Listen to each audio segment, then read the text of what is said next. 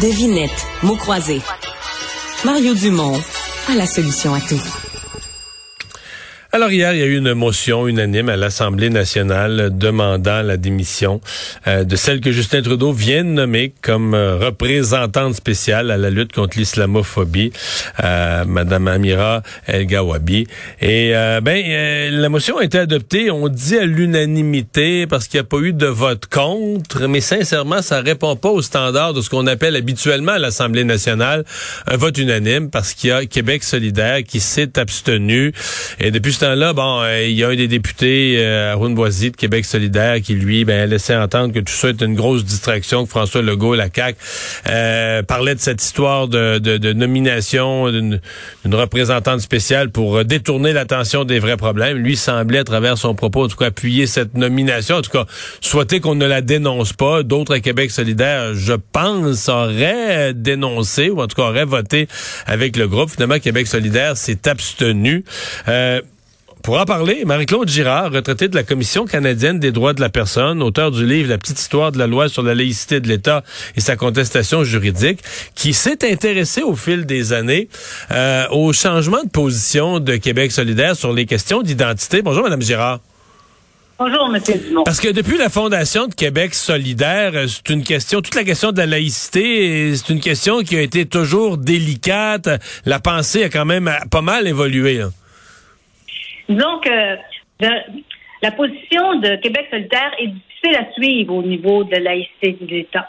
Avant 2019, elle était, euh, Québec solidaire était franchement favorable à la laïcité de l'État. Ils appuyaient les recommandations du, euh, du rapport Bouchard-Taylor concernant l'interdiction du port de signes religieux pour les employés de l'État. Et même en avant, euh, même en 2013, Françoise David avait déposé une charte de la laïcité de l'État dont l'un des principaux euh, aspects était le respect de la liberté de croyance et d'incroyance ou ce qu'on appelle la liberté de conscience des, euh, euh, des citoyens desservis par l'État. Or, depuis 2019, ça a complètement changé. La, la, la, il y a eu lieu, il y a eu une volte-face majeure de Québec solidaire qui a euh, mis fin à ce comité sur la laïcité et qui se prononce désormais uniquement en faveur du, euh, euh, du respect du, du, du, du, droit des représentants de l'État à porter des signes religieux malgré l'aspect que ça a auprès des élèves mmh. qui. Est-ce qu'on peut dire que Québec solidaire, euh, parce qu'il y a eu comme deux époques, l'époque Amir Kadir, Françoise David, bon là il est arrivé d'autres, mais dans la nouvelle époque, est-ce qu'on peut dire que Québec solidaire est beaucoup plus proche de ce point de vue-là d'un Justin Trudeau? Pas tout à fait.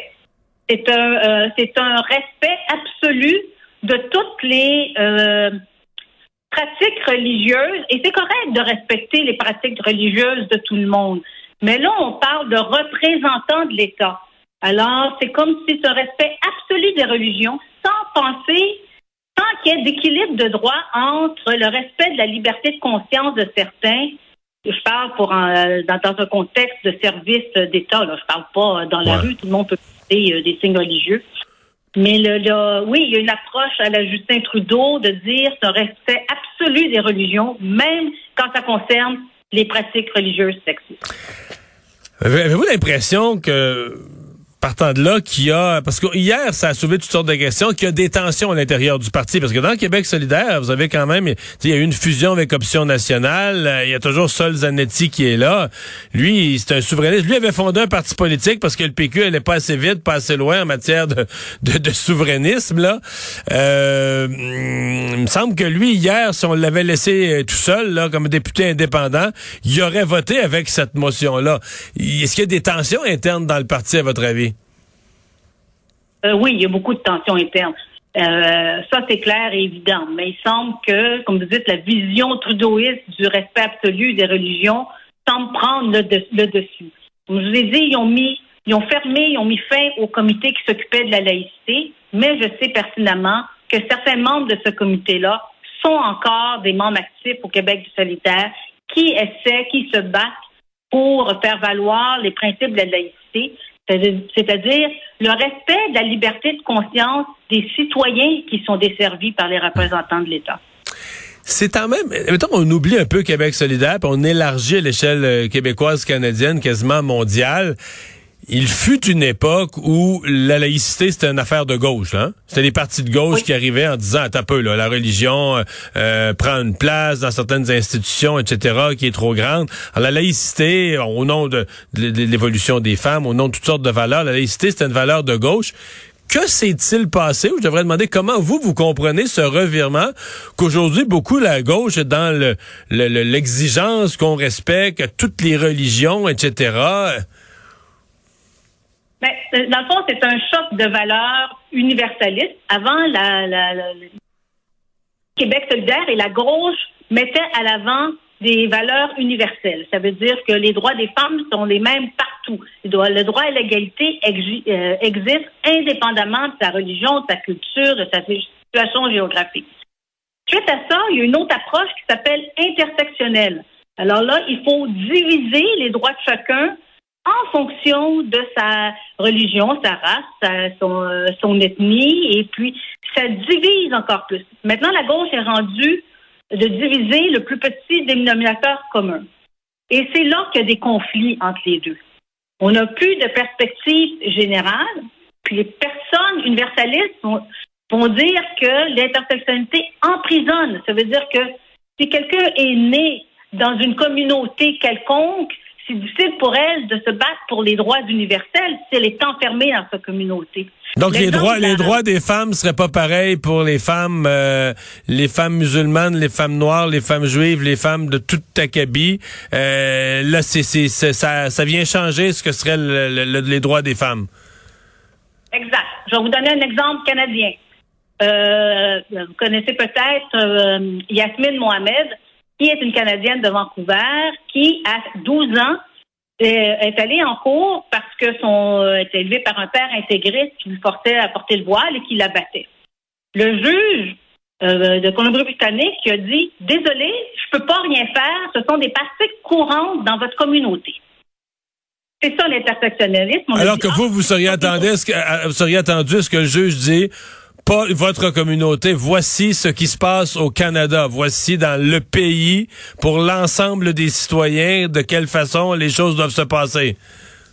Exact. Les droits des femmes sont universels, sont là pour tout le monde. C'est pas parce que vous faites partie de la communauté euh, musulmane que vous êtes tenu de vous faire battre et puis qu'on vous impose le voile qui compte la liberté d'expression. Mais l'approche euh, intersectionnelle que semble embrasser de plus en plus, euh, que semble embrasser Québec solidaire, va vers cette voie-là. Elle enferme les gens dans leur communauté, puis leur enlève l'espoir de s'en sortir. Ouais. Euh, plus largement, la loi 21, je sais que c'est vraiment quelque chose que vous avez suivi de, près.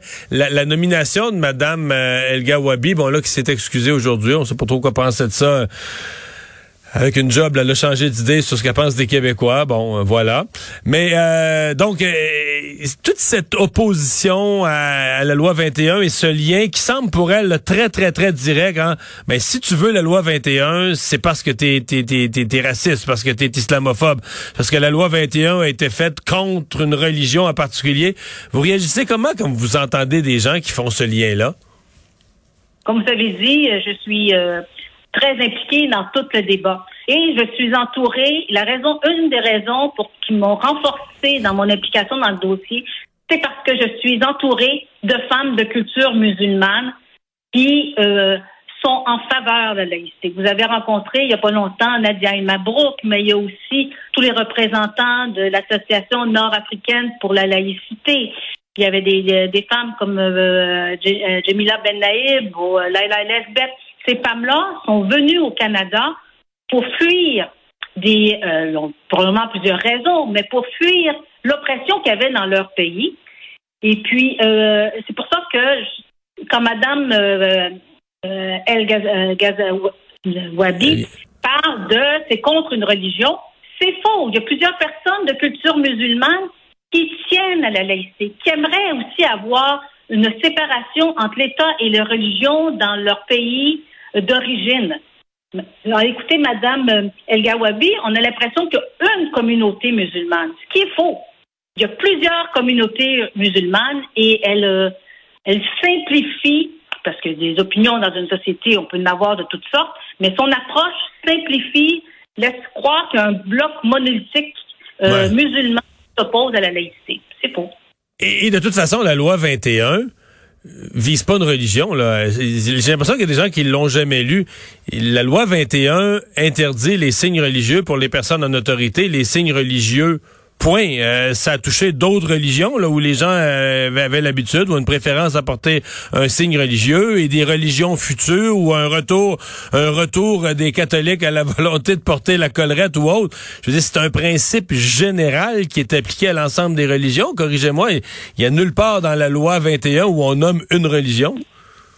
Oui, et d'ailleurs, euh, à la Cour supérieure, il y avait des, des enseignantes, une enseignante qui, une une étudiante enseignante qui portait le turban sikh.